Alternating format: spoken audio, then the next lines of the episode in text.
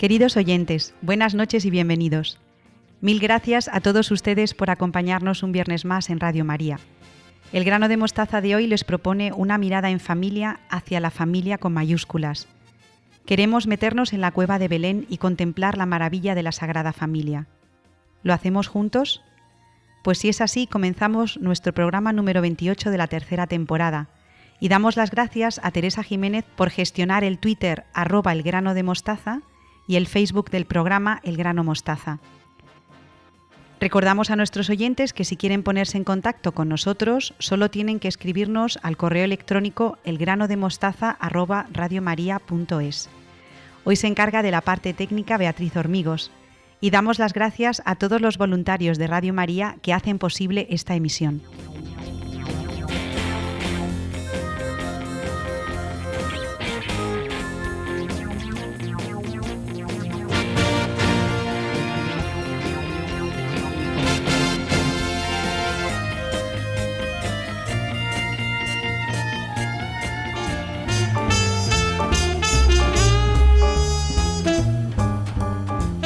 Empezamos nuestro programa número 28 con un invitado muy querido para el grano de mostaza.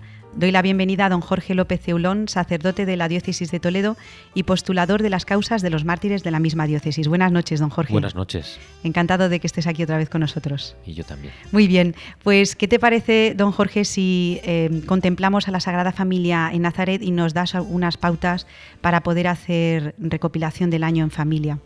Bueno, es ni más ni menos que el Beato Pablo VI el que nos da esas pautas. Nosotros lo tenemos en el breviario, en el libro que utilizamos para los rezos.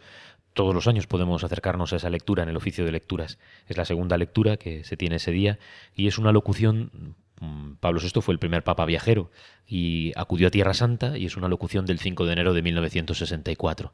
En este Día de la Sagrada Familia, pues bueno, contemplamos, es verdad, a la familia de Belén, a José, a María y a nuestro Señor Jesucristo que acaba de nacer, pero él en ese día nos lleva a Nazaret ¿no? y nos habla de esas aplicaciones que la familia actual, fijaos que hablamos del año 1964, pero que son cosas que desde el Evangelio nunca pierden actualidad, ¿no? Pues da como una serie de pautas y en primer lugar nos da la pauta del silencio, ¿no? Podemos hacer también de este momento pues un examen de conciencia de todo el año, ¿no? De lo que debemos vivir en familia, ¿no? Y pues muchas veces de eso que decimos en los propósitos de Cuaresma, de ayunar un poco de televisión y de internet y pues es necesario también el silencio dentro de la casa y, y la casa no es un convento, el recogimiento en, de, esa otra manera, ¿no? Ese silencio que hay a la hora de, poderse dirigir unos a otros. Eh, en ese, dice el Papa, cómo desearíamos que se renovara y fortaleciera en nosotros el amor al silencio, esa admirable, indispensable hábito del espíritu tan necesario para nosotros, que estamos aturdidos por tantas cosas, ¿no? Eh, silencio para escuchar, porque muchas veces hablamos todos a la vez y no nos oímos, ¿no? Pues eso, ese silencio eh, meditativo, el silencio, dice el de Nazaret, que tiene tan poco que ver con la vida tan alocada y tan agitada que llevamos, eh, para que nos enseñe, dice Pablo VI, silencio de Nazaret, enséñanos a estar siempre dispuestos a escuchar las buenas inspiraciones del Evangelio, ¿no? Bueno, pues eso que le llevará a la Virgen a escuchar la buena nueva de Gabriel, que le lleva a José en sueños a poder llevarse a la Virgen y a que haya sucedido este milagro del nacimiento de Jesús, ¿no? La segunda, la segunda lección, pues estamos hablando de una, de una familia, pues la segunda lección es la vida familiar, que a veces estamos como muy disgregados, ¿no? Como se suele hablar con el lenguaje juvenil, cada uno va a su rollo y a veces falta como más comunión, ¿no? Entonces, eh, dice Pablo VI que la segunda gran lección, por eso digo que fijaos que lo está diciendo en el año 1964, imaginaos ahora, ¿no? Que Nazaret nos enseñe el significado de la familia, su comunión de amor, su sencilla y austera belleza, su carácter sagrado e inviolable, lo dulce e irreemplazable que es su pedagogía, y lo fundamental e incomparable que es su función en el plano social, ¿no? Esa comunión que hay. Eh, nosotros comulgamos a Cristo, recibimos a este niño recién nacido en la comunión, recibimos a Jesús para estar unidos a Él, pero luego se habla de esa unidad, ¿no? Dentro de unas semanas estaremos celebrando eh, la semana de oración por la unión de los cristianos y a veces la primera unión que falta es la de la casa, entre, entre los mismos miembros de la casa, ¿no?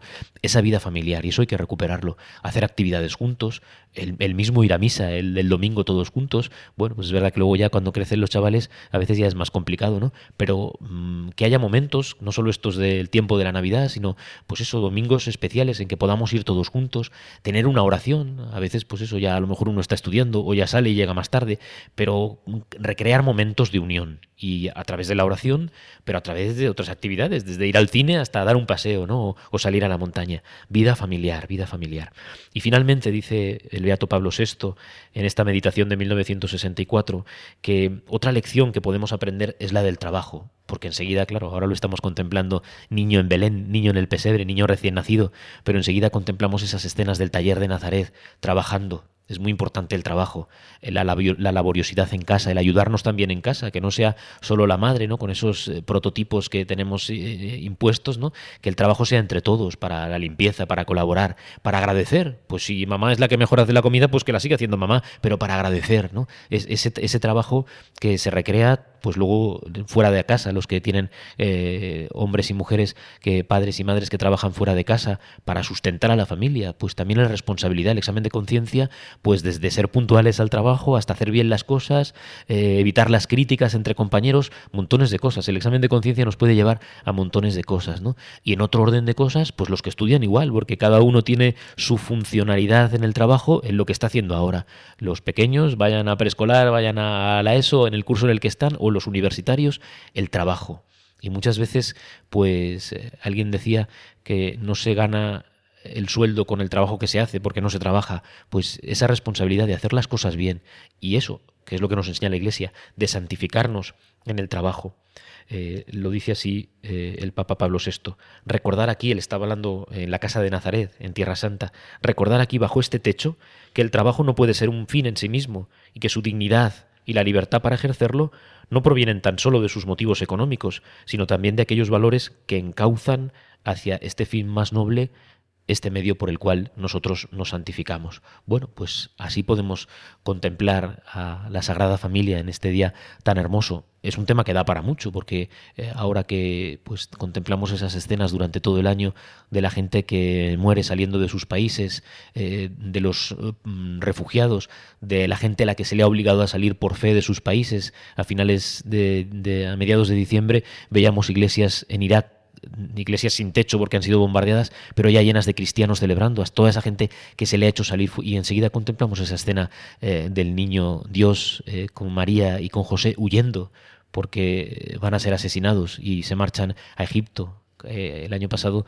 pues se hablaba de cómo Egipto, que tiene tantas dificultades también con el terrorismo, pero quería promocionar Egipto como tierra santa, porque también lo fue. Ahí estuvo el niño Jesús los primeros años de su vida, ¿no? Y hay algunos lugares en donde la tradición dice que estuvieron allí, la Sagrada Familia, ¿no? Pero ese recuerdo a tanta gente que sufre, que, que se la obliga a salir de sus países, o que por trabajo están incluso en nuestra nación, y, y hoy es bueno encomendarlos, ¿no? Aunque tenemos jornadas especiales para todo eso a lo largo del año, pero así en la contemplación de esta Sagrada Familia, contemplar las penas y las penurias que el Señor va a pasar para salvarnos. La liturgia mozárabe utiliza esa expresión. Este que nace viene para salvarnos y eso es lo que celebramos. Bueno, don Jorge, estamos echando la vista hacia atrás, siempre en, manos de la misericordia del Señor, y ahora me gustaría poner la vista en el año nuevo que va a comenzar. Decía San Juan Pablo II que el bien de la persona y de la sociedad está íntimamente vinculado a la buena salud de la familia. Entonces, para el año nuevo, don Jorge, que comienza, em, vivimos en una sociedad enferma. Eh, ¿Cuáles son los grandes retos em, para las familias en este nuevo año? Estar cerca de Jesús y de la Virgen Santísima, que es lo que nos salva siempre. Estar cerca de Jesús supone estar cerca del Evangelio, de las pautas que el Señor marca para todas las cosas, y eso nos tiene que llevar a vivir al modo cristiano, que es lo que suele suceder. ¿no? Eh, puede haber dificultades, las hay, las hay morales, las hay sociales, las leyes que muchas veces nos quieren imponer, eso está claro. Sobre eso no nos podemos em, poner, eh, podremos manifestarnos, llegarán las elecciones y podremos votar, pero después está el día a día y lo que cada familia eh, enseña. Yo he recordado muchas veces una anécdota que contaba, que contaba don Marcelo González Martín, que además dentro de unas semanas también celebraremos el centenario de su nacimiento, el día 16 de enero, eh, es el centenario del nacimiento de don Marcelo.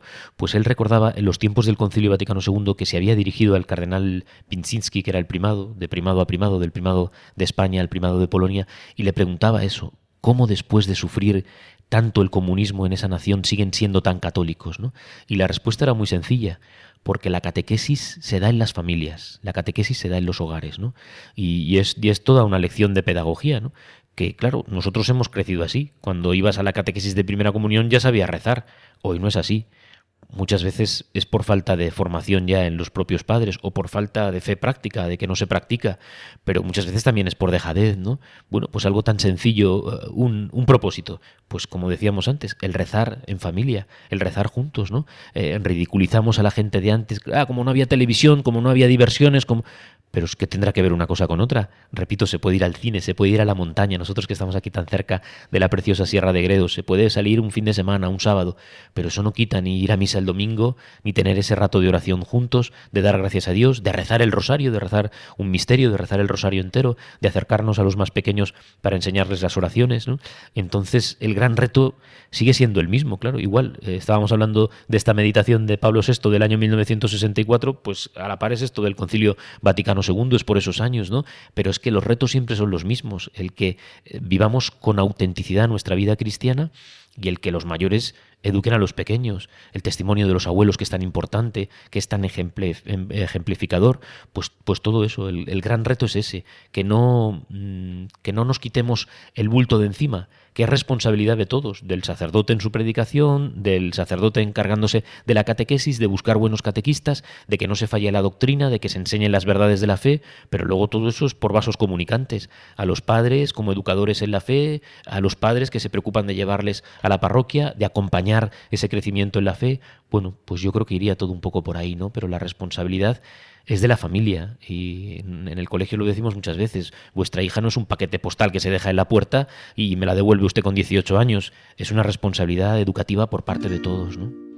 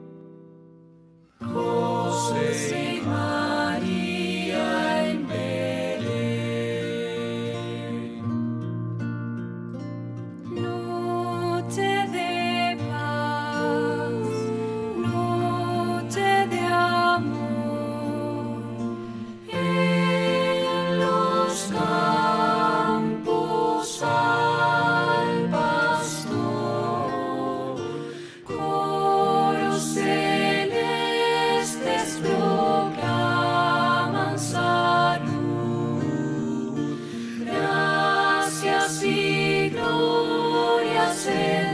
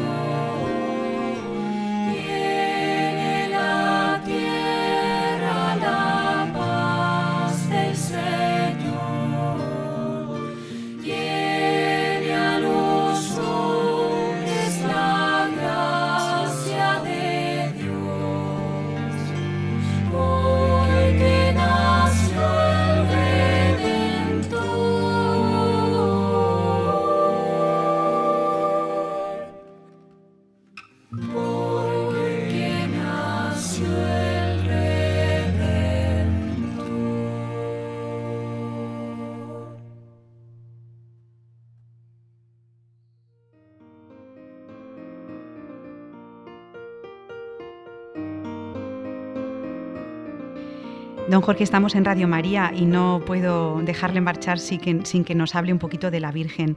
Eh, nos ha contado antes en la Sagrada Familia, en esa eh, contemplación que nos ha eh, dedicado antes, el silencio, la vida familiar y el trabajo.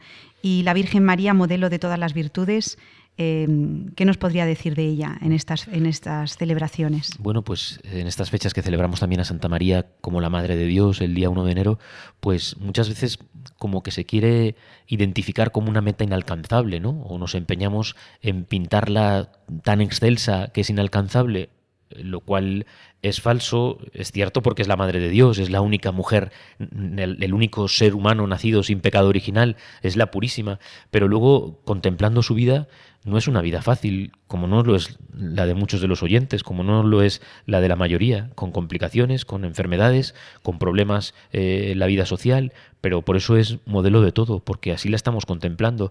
No solo es que corremos la figurita de la Virgen en la burra ya con el niño nacido y con José y, los vamos sacando del Belén porque ya, ya no hay espacio en Egipto en el, en el Belén, ¿no? Y es como si fuese un pasaje más. Estamos hablando de las penurias que pasarían, de los interrogantes que se harían constantemente María y José, que se mirarían diciendo, pero si es el Hijo de Dios, ¿por qué pasar todo esto? ¿no? O sea que muchas veces lo desnaturalizamos cuando no tiene que ser así. Es más conveniente contemplar así a la Virgen, pero claro, contemplarla en las dificultades, desde el principio, desde la dificultad de esa eh, afirmación pregunta, pero si no conozco varón, ¿cómo una virgen va a poder engendrar a un hijo? Hasta tener que nacer casi a escondidas en una cueva de animales, eh, en las penurias ahora que contemplamos, así en la huida a Egipto, hasta el final, hasta que esté crucificado, María no está representando un papel, no está guiándole el ojo a Juan y a María Magdalena diciéndole, eh, no os preocupéis que esto está controlado, que el Señor va a resucitar, aunque es la única que lo espera, pero en cada momento esa dificultad y sobre todo ese no comprender los planes de Dios, que es algo que decimos muchas veces todos, ¿no? No comprendemos esto que estoy viviendo o esta situación por la que estoy pasando. Pues María nos enseña no solo a pasarla, sino a vivir así, cabe a Dios, escuchando siempre lo que Dios tiene que decirnos en cada momento para que nosotros podamos imitarla lo más posible. Es verdad que nosotros tenemos nuestra tendencia al pecado, nuestras inclinaciones, nuestro pecado original, nuestra debilidad, las cosas que nos cuestan. Compararnos con la Virgen es una osadía y sin embargo para aprender de lo que ella hace y cómo ella lo hace, no hay mejor ejemplo que el de María Santísima. Bueno, don Jorge, estamos llegando ya al final de la entrevista y estamos en una campaña de Radio María que es Pide un deseo y este deseo pues se va a transformar en oración que luego irá a la Santa Misa que se celebra en la capilla de Radio María. Y yo pues le, le quisiera pedir que pidiera usted un deseo para terminar. Pues algo muy genérico, pero muy importante, que Jesús sea cada vez más amado y más conocido. Creo que es tarea de todos y es lo que hace Radio María, evangelizar, es el modo de que Jesús sea cada vez más conocido. Pero eso, muchas veces nosotros nos instalamos en nuestra medida, ¿no? Hasta aquí. No, que seamos generosos y que busquemos que todo el mundo conozca a Jesucristo, conozca la palabra revelada y se enamoren de Dios, que es de lo que se trata, de profundizar cada vez más en la vida cristiana para salir cada vez más de las prácticas y seguir cuidando los sacramentos, pero vivir de verdad este compromiso de amor con Dios y con la Virgen y con los santos. Pues le doy muchísimas gracias a don Jorge López Teulón. Me ha dicho cuando estábamos preparando la entrevista que quería ser presentado como sacerdote y como sacerdote le despido. Muchísimas gracias, don Jorge. A vosotros y feliz año nuevo para todos. Adiós.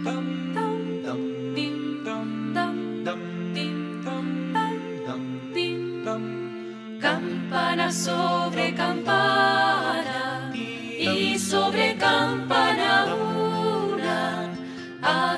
a la ventana, verás al niño en la cuna.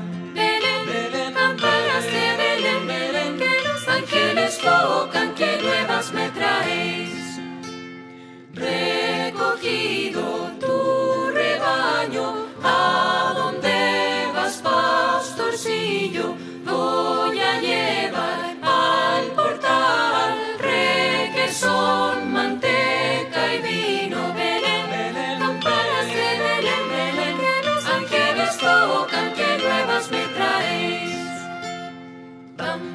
sobre campana y sobre campana dos. Asómate a la ventana y verás al niño Dios. Belén, campanas de Belén, Belén, ángeles tocan, que nuevas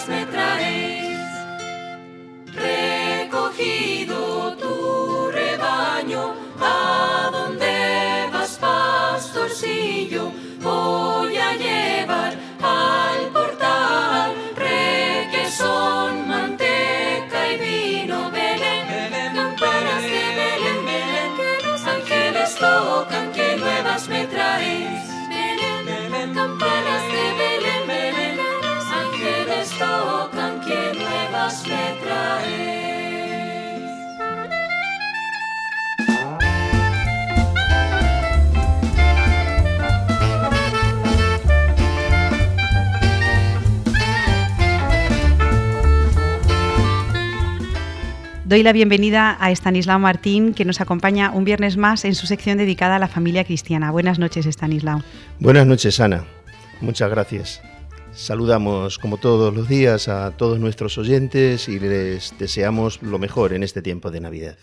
Estamos a finales de año, Estanislao, y bueno, me gustaría que nos dedicases alguna reflexión acerca de la Navidad y también acerca de la familia. ¿Cómo podemos aunar estos dos conceptos? La Navidad es muy rica de contenido y tiene muchos aspectos para comentar, claro.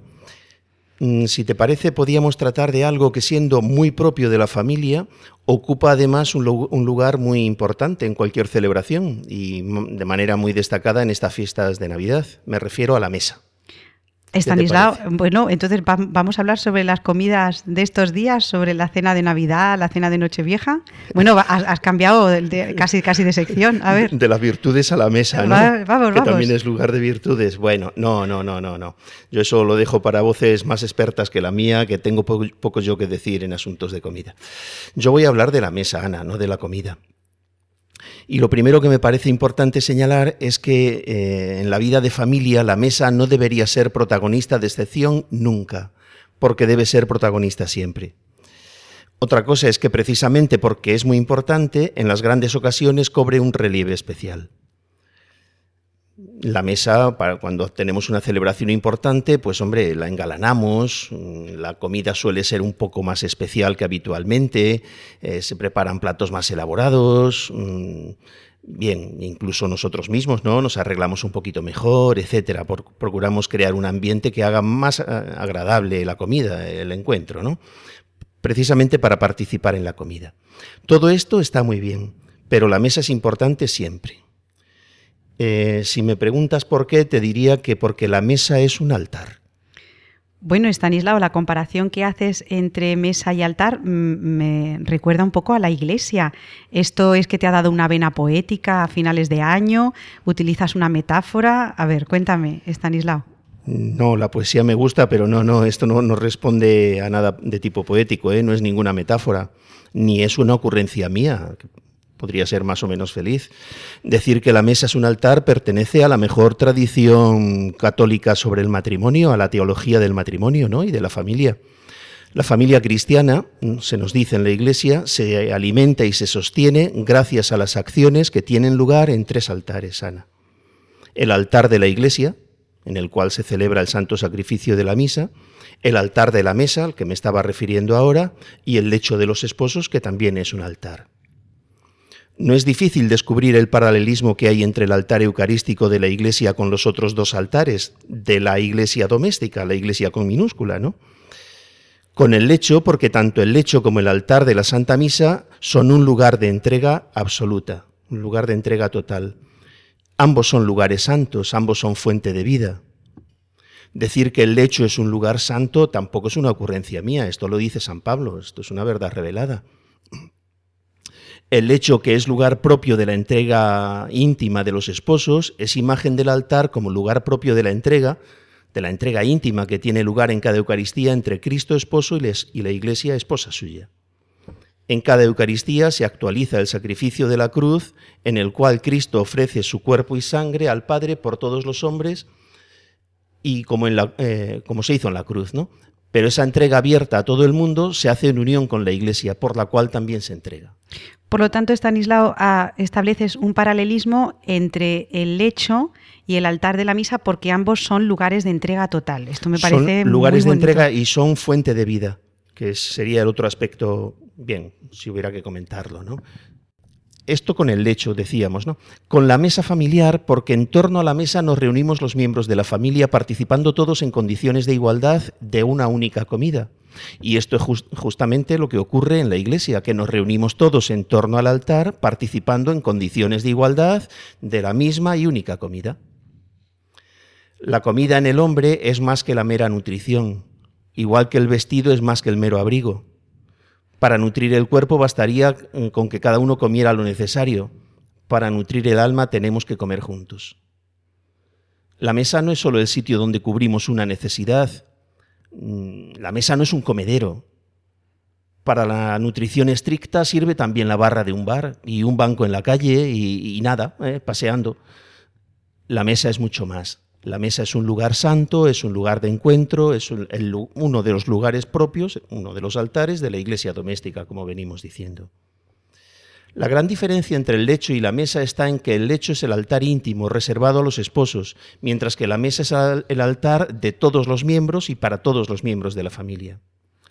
Ahora bien, lo que ocurre en estos altares domésticos, tanto en el lecho matrimonial como en la mesa familiar, tienen una dimensión de sacrificio muy importante, que es prolongación del sacrificio de la Santa Misa. Me parece que esto es lo más importante, eh, la clave ¿no? de esto que decía de, la doctrina católica del matrimonio. Que sea un sacrificio no quiere decir que sea un acto eh, de sufrimiento, porque sacrificio en primer lugar quiere decir acto sagrado, cosa santa, ¿no? Aunque no haya eh, ningún aspecto cruento. Tampoco la misa es cruenta ni dolorosa, pero no por ella deja de ser sacrificio, el gran sacrificio. Sacrificio es esto que digo, ¿no? Acto sagrado, y esta es la dimensión más profunda de nuestras celebraciones y de las relaciones propias de un matrimonio, que sin dejar de tener toda la carga humana afectiva que tienen, al mismo tiempo son actos sagrados, y si se hacen desde la unión con Dios, llevando vida de gracia, dan mucha gloria a Dios. Dice San Pablo en su primera carta a los Corintios que ya comáis, ya bebáis o hagáis lo que hagáis, hacedlo todo para gloria de Dios. Bueno, Stanislao, después de estas ideas que acabas de dirigirnos, em, sería interesante que pudiéramos hacer una especie de resumen. ¿no? Has hablado de la relación de la mesa como altar, em, lugares de entrega total y también lugares en los que se da la vida has dicho, ¿verdad, Stanislao? Que antes nos lo has eh, puntualizado. Y luego también me gusta mucho la idea de que para nutrir el cuerpo bastaría que cada uno comiera lo necesario y esto mm, puede ser considerado como un acto individual. Sin embargo, el participar de la mesa en familia tiene otra dimensión, que es la que nos acabas de contar. Hay una dimensión social y hay una dimensión espiritual también.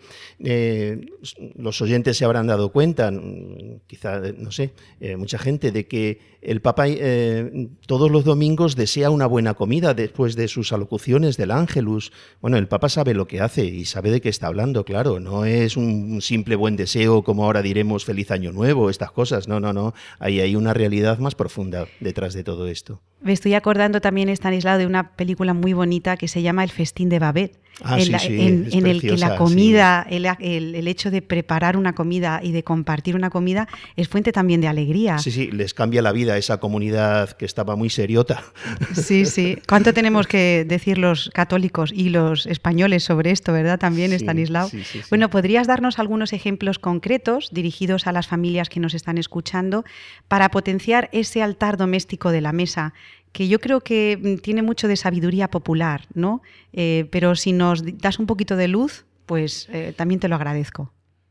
Pues a ver, mm, de manera sencillita. En primer lugar, hay que hacer todo lo posible para que la familia haga tantas comidas como pueda con todos sus miembros en la mesa. Mm, yo sé que esto choca contra muchas dificultades, horarios de trabajo, colegios, pero hay que hacer un esfuerzo, porque las, cosas importantes merecen que, uno se esfuerce en ellas, ¿no? Hay cosas que no se pueden sacrificar en favor de la comida, pero de la comida familiar, pero otras muchas sí. Los padres tienen que saber que la comida familiar es sagrada y tienen que inculcarlo así a sus hijos. Debe haber una razón al menos tan sagrada como la comida para prescindir de ella. La referencia es, a mí me parece, por lo que decíamos antes, la Santa Misa del domingo el altar del domingo. Si a lo largo de la semana no se puede, hagamos todo lo posible para comer juntos y celebrar la comida al menos los fines de semana. Si las condiciones de la casa lo permiten, pues porque otras veces no lo permiten, claro, y aquí cada caso es cada caso y cada casa, cada casa, ¿no? Pues si se, puede, la familia tiene que comer cara a cara, viéndose, mirándose a los ojos. Y si se puede, mm, pues el lugar debe ser confortable. Uno no, no puede estar deseando de levantarse y de que se acabe aquello porque está muy incómodo. No, no. Pues eh, con una buena temperatura, bien. ¿Y cuál podría ser el, in- el ingrediente que no debería faltar en ninguna casa? Cuando ya nos ponemos todos a comer, Stanislao, ¿cuál es ese ingrediente que da un poco la chispa a la vida? Pues no solo en las comidas, sino en el ambiente de la casa, pero especialmente en las comidas, yo diría que el sentido del humor. ¿eh? El sentido del humor nos hace ver las cosas en su cara más amable.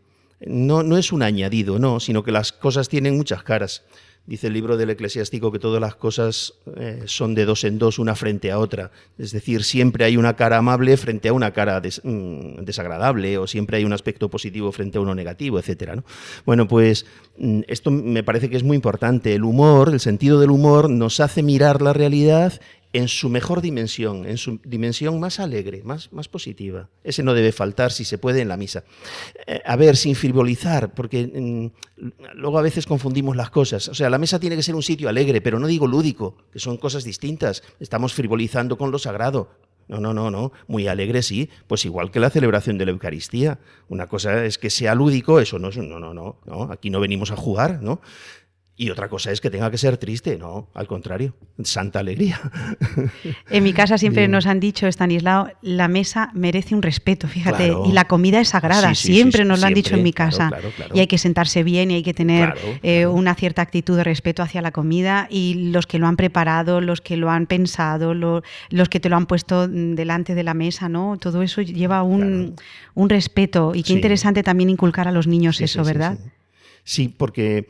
Pero hay que decirles que estamos ante algo importante, porque ellos no tienen por qué saberlo, lógicamente. Claro que hay que inculcarlo. Canta un ángel en el cielo, gloria, gloria, gloria a Dios. Y a los hombres en la tierra, gracia y paz desde el Señor. Con los cielos alabemos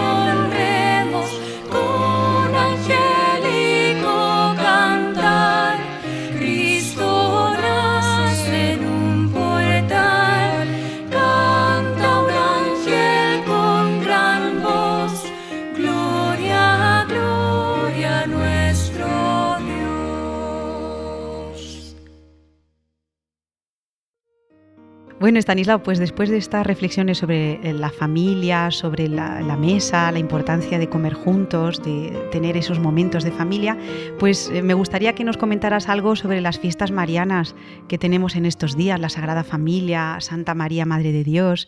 Bueno, alguna palabra de la Virgen. No podemos terminar el año sin que nos hables de ella.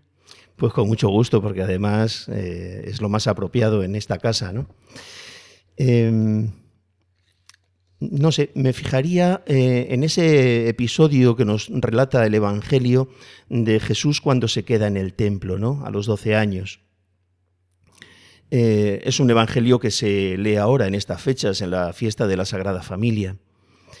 En el relato del Evangelio, que es el de San Lucas, la Virgen le dice a Jesús, mira que tu padre y yo te buscábamos angustiados. Pues a mí me gustaría fijarme en estas palabras, Ana porque la Virgen dice tu padre y yo. A mí esto me indica que lo normal en el matrimonio formado por San José y la Virgen María es que actuaban unidos. Y veo en ello un dato de unidad. Si hubiera que poner un titular, yo diría unidos en la angustia. Lo de estar angustiados se nos muestra como algo accidental, es algo que pasaría probablemente al cabo de unos minutos, ¿no? O al cabo de un rato. En cambio, lo sustantivo es unidos, lo buscaban juntos.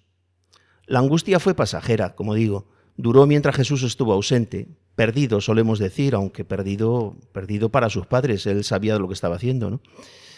Pero la unión de ellos dos no era accidental, esa era permanente, esencial en el matrimonio.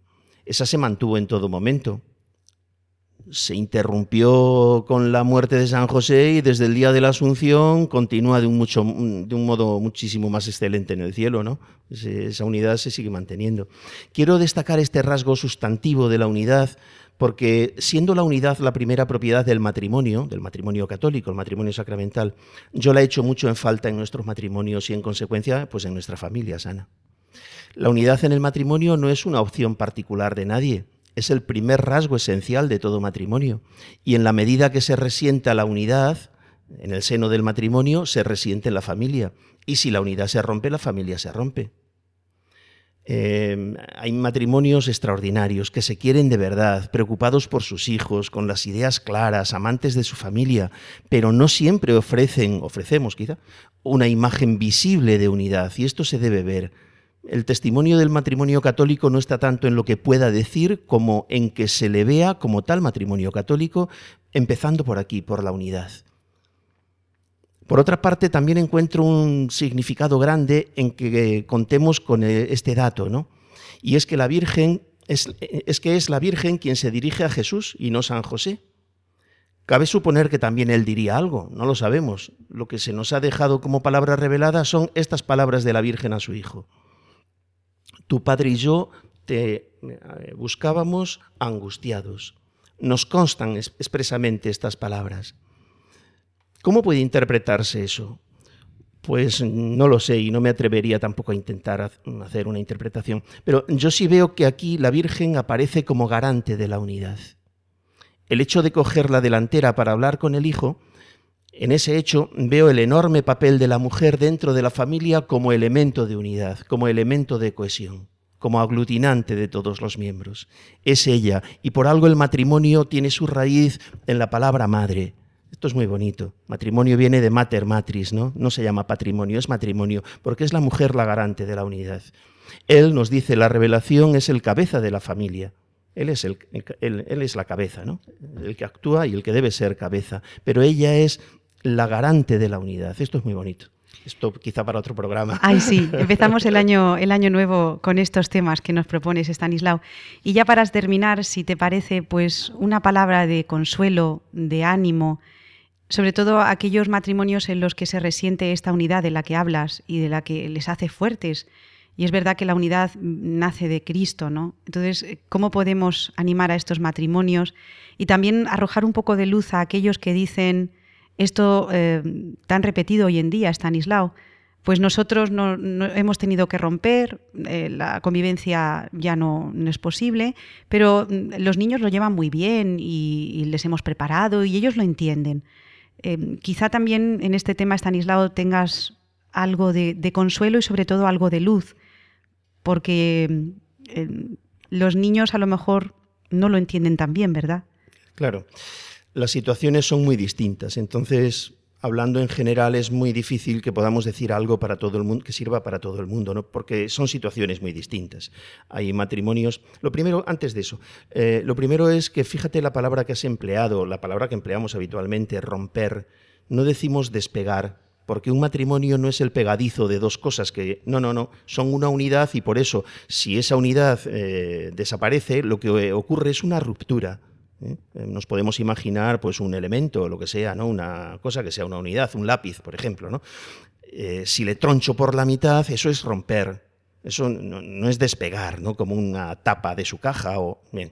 Quiero decir que no son dos elementos distintos, porque ya no son dos, sino una sola carne. Y si ahí se produce una fractura, lo que hay es una, la, la ruptura de una unidad. Mm, y luego, por esto que decías, pues a ver, una cosa es quienes pueden estar a punto de romper o planteándose romper y otra cosa es quienes ya han roto. Entonces son situaciones muy distintas. Mm, para quienes mm, puedan tener dificultades en su matrimonio y se les pase por la cabeza eh, acabar con él, hay que decirles que si hay hijos, los hijos lo acusan siempre y no hay excusas no hay excusas válidas. ¿eh? Eso que se oye a veces de los niños lo han entendido, se lo hemos explicado. No, mira, tú es que eh, si un niño tiene siete años, lo que le expliques lo va a entender. Claro, se lo está diciendo su padre o su madre y, el padre o la madre son Dios. Entonces todo lo que venga lo acepta y ya está. Pero eso no quiere decir que no produzca en él eh, unas, unas, secuelas importantes. ¿eh? No hay ninguna familia donde los hijos agradezcan que sus padres se hayan separado a no ser, bueno, pues en casos que hay muy traumáticos, ¿no? O que son, bien, hablamos ya de otro tipo de cosas, ¿no? Violencia doméstica o lo que sea, donde no hay más remedio que intervenir. Eh, pero, pero estas separaciones pactadas, este, bueno, pues hemos hecho un contrato y ahora lo rompemos. No, si es que el matrimonio no es un contrato, no, no lo podemos explicar ahora, ¿no? Y otra cosa decía es eh, estos matrimonios, pues que ya han sufrido la ruptura y que viven en situación de ruptura. Pues les diría una cosa que dice San Pablo en, su carta a los romanos, ¿no? Eh, que todo ocurre para el bien de los que aman a Dios.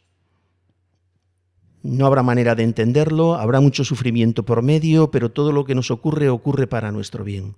Ahora no lo entendemos, pero Dios sí que lo entiende y, hay que mirar esta situación con mucha esperanza, aunque se viva con mucho dolor. La clave está en eso que dice San Pablo, todo es, todo es para bien de los que aman a Dios la clave la, pondríamos en el amor a Dios y de eso, si te parece, pues ya hablamos otro día. Bueno, Stanislao, pues yo te agradezco mucho estas palabras, como siempre, que diriges a los oyentes del grano de mostaza. Y eh, siguiendo la campaña que estamos llevando en Radio María, pues me gustaría que terminaras tu sección este año pidiendo un deseo. Pues lo voy a unir con las últimas palabras que he dicho, que aumentemos muchísimo nuestro amor a Dios, porque en eso eh, ahí está la clave. Esa es la clave. Entonces, pues hombre, sabemos además, es el primer mandamiento, ¿no? Pero no siempre sabemos amar. Entonces, pues eh, hay una cancioncita por ahí, enséñame a amar, ¿no? Pues eso, enséñame a amar. bueno, más a Dios. Muy bien, Estanislao, pues si te parece, ponemos esta canción que nos has pedido, Enséñame a amar, como despedida de este año 2017 a Estanislao Martín, mi querido Estanislao Martín, que yo quiero agradecerte desde aquí, del grano de mostaza, tu fidelidad a este proyecto, a Radio María y a nuestros oyentes, que al fin y al cabo son para los que trabajamos. Así que feliz Navidad y feliz Año Nuevo, Stanislao. Muchas gracias, Ana. Una de las ventajas de la radio es que no se nos ve la cara, porque me estás diciendo unas cosas que es, mejor que los oyentes no me vean ahora. Gracias. Un abrazo, Stanislao. adiós. adiós.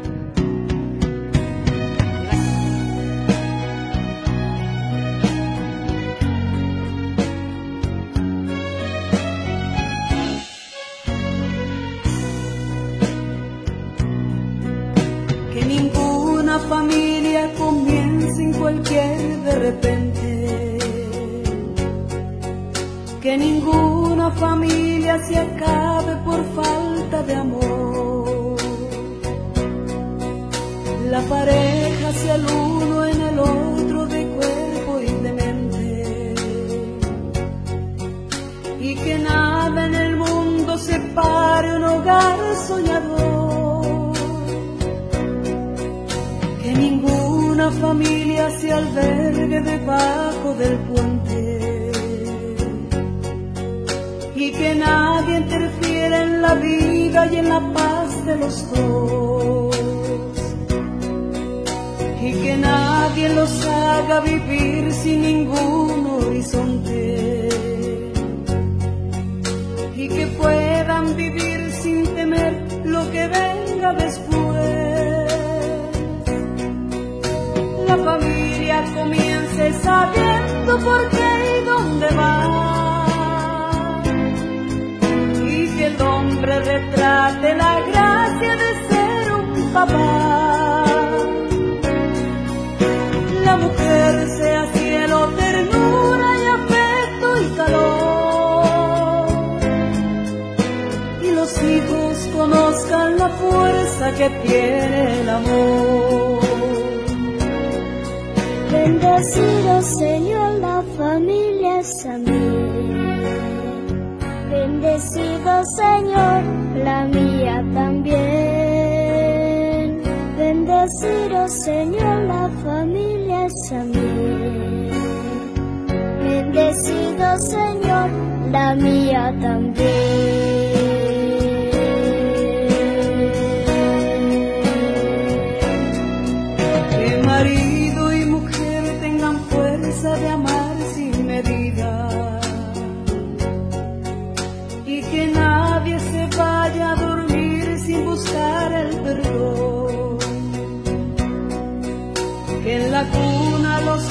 Niños aprendan el don de la vida. La familia celebre el milagro del beso y del pan. Que marido y mujer de rodillas contemplen sus hijos. Que por ellos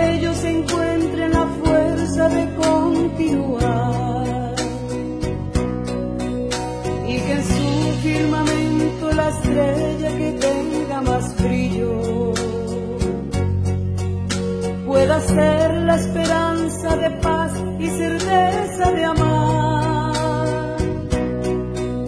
La familia comience sabiendo por qué y dónde va. Y que el hombre retrate la gracia de ser un papá. Todos tenemos esperanzas, sueños y aspiraciones para nuestra vida. ¿Por qué no pedir lo que necesitamos a quien nos lo puede conceder? Dios siempre te escucha, aunque no siempre responda de inmediato. Puedes preguntarte, ¿por dónde empezar? Jesús mismo nos enseña. Cuando oréis, decid así, Padre nuestro que estás en el cielo. En la campaña de Radio María Pide un deseo, miles de personas rezarán por ti. Para ello se distribuirán unos folletos donde se pueden escribir las peticiones y llevarlas a las casas buzón que estarán distribuidas por toda España a través de los grupos de voluntarios.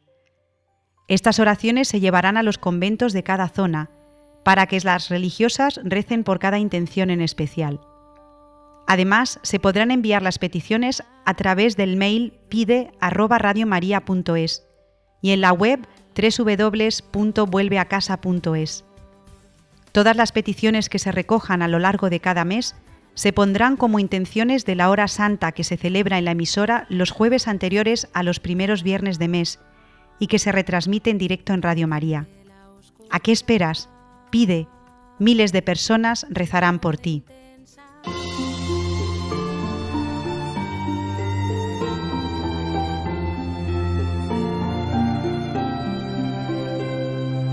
Nuestras peticiones han sido escuchadas.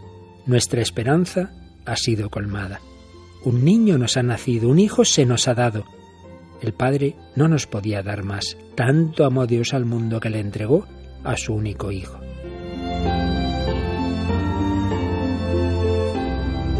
Radio María transmite esa buena noticia que el ángel anunció a los pastores. Os ha nacido un Salvador, el Mesías, el Señor.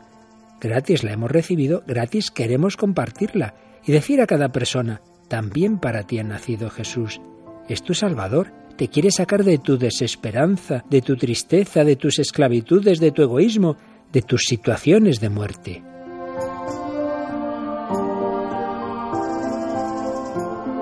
Para poder hacerlo necesitamos tu ayuda en esta campaña. tu oración, voluntariado y donativos. Puedes informarte de cómo colaborar llamando al 902-500-518 o entrando en nuestra página web radiomaria.es.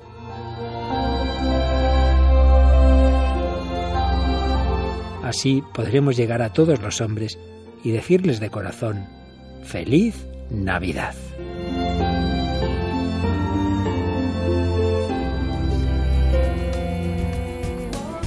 el pequeño portal entre alegría y pobreza. ¿Qué es para ti Radio María? Cuéntanos cómo te ayuda la radio en testimonios o con un mensaje de texto o nota de audio en el WhatsApp 668 594 383. Para hacer posibles historias como estas, necesitamos la ayuda de todos. La estrella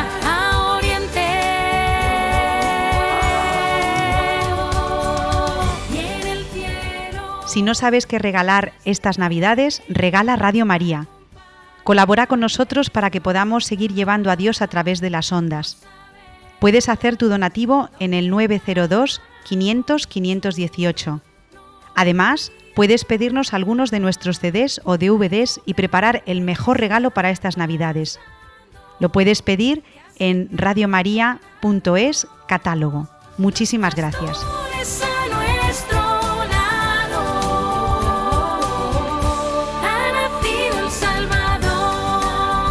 Terminamos nuestro programa número 28 del grano de mostaza, hoy viernes 29 de diciembre de 2017 en Radio María.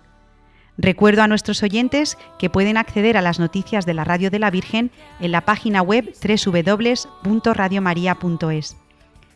Recuerdo también que formamos parte de la sección Vivir en Familia con programas dedicados a la educación, como Familia y Colegio, Educar Hoy y El Lado Positivo. Si lo desean, pueden ponerse en contacto con nosotros en la dirección del programa elgranodemostaza@radiomaria.es. Muchas gracias por habernos elegido y esperamos volver a contar con todos ustedes dentro de un mes, el próximo 26 de enero de 2018. Feliz Navidad para todos.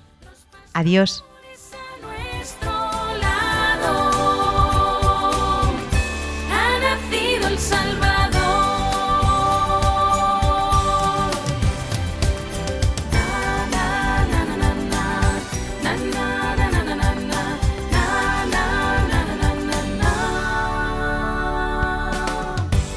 A lo lejos se ve el pequeño portal entre alegría y pobreza. Jesús dormido está. Nos postramos ante